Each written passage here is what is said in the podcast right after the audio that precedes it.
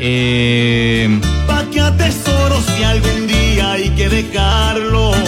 Pues bueno, está aceptando que se equivocó, pero no sabe, la verdad dice que le da vergüenza mirar a la, a la cara a la esposa. Oiga, no, y más para estos días. Para estos días, mes de la madre, día de la madre. Lo que le pasó, le pasó nada más y nada menos que esta semana. La esposa le está respirando en el cuello como porque qué hubo papi, entonces qué, ¿usted qué o qué? Yo no comprendo por qué tienen que sufrir. Mejor dicho, para que entiendan la historia, esta es completita. Dice Osorio, buenas tardes, por favor cuenten mi historia, de verdad que me gustaría escuchar un consejo. Osorio, siempre pues he vivido acá eh, en Armenia, mi trabajo siempre ha sido de construcción. Bueno, dice que trabaja como oficial de construcción. Dice que hace dos años eh, le resultó un trabajo muy grande en la ciudad de Medellín con unos amigos, con unos conocidos.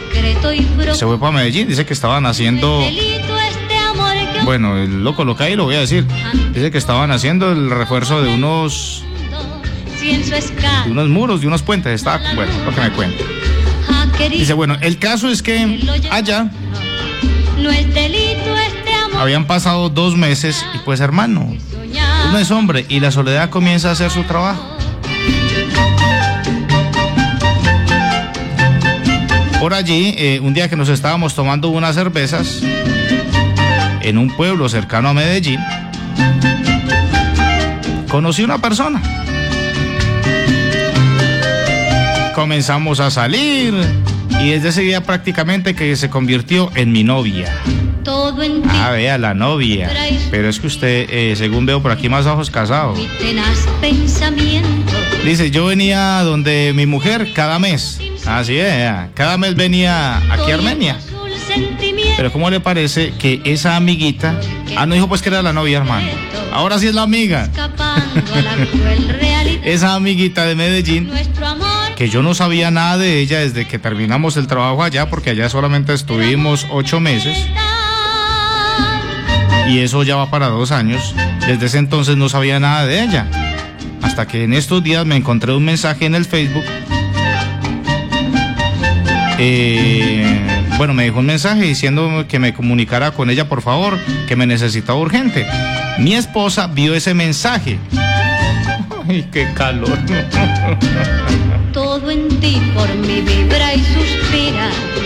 Eres tú mi tenaz. Porque a mi esposa, pues yo nunca, nunca le oculto las claves de ni el celular ni el Facebook.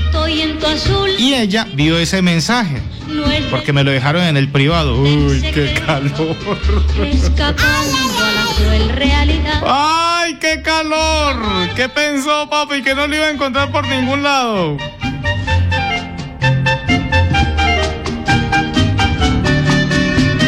Desde ahí mi esposa me la ha tenido montada que le dijera que qué era lo que estaba pasando, que cómo así, que una vieja de por allá me estaba buscando. Y obviamente comenzó a atar cabos y pues obvio, va a ser dos años que yo estuve en Medellín.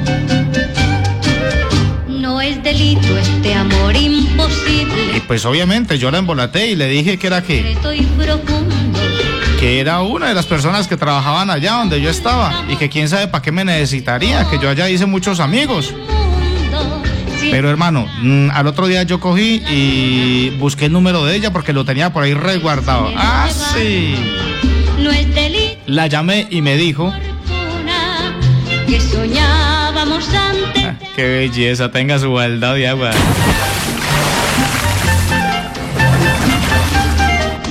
Que cuando se vino, que cuando yo me vine allá, mejor dicho, que ella estaba, había quedado en embarazo y que ya tenemos un hijo. Ese bombazo me soltó la amiguita. Ahora, ¿cómo le parece? Que yo ya no sé qué hacer. Eso fue lo que me dijo, eso fue lo que me contó.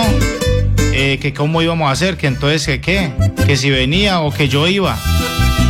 Eso fue nada más eh, que esta semana, pues me soltó esa bomba. Tú no estás. Que tengo un hijo con ella y que cómo vamos a hacer.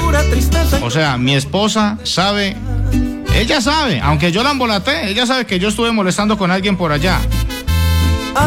pero no sabe lo del niño y no quiero que se entere, por lo menos por ahora. Sigo borracho. Ahora la disculpa es como me voy para Medellín a tratar de solucionar ese chicharrón. Una traición.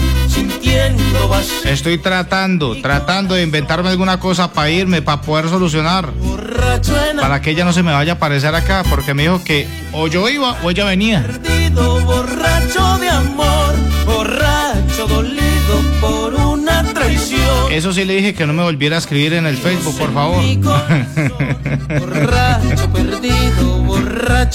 borracho en No, mano, perdón que me ría, hermano, pero es que Julián López, ¿a qué la empujo si solita? no le digo pues. Déjala que caiga. Bueno, dice que necesita un consejo, pero ya ve, yo no sé qué consejos, la verdad, eh, ¿qué? ¿Cómo va a ser? O sea, eh, hermano, el consejo es afrontar la verdad, porque ¿cómo, cómo va a tapar la situación? Cariño y pasión, Ahora, ¿está seguro que es hijo suyo? Ahí es donde tiene que solucionar, pero lo primero es que tiene que afrontar a su mujer, lo primero es eso. ¡Gózatela! ¿Qué pensó que después de dos años se iba a quedar calladita? No se lo niego.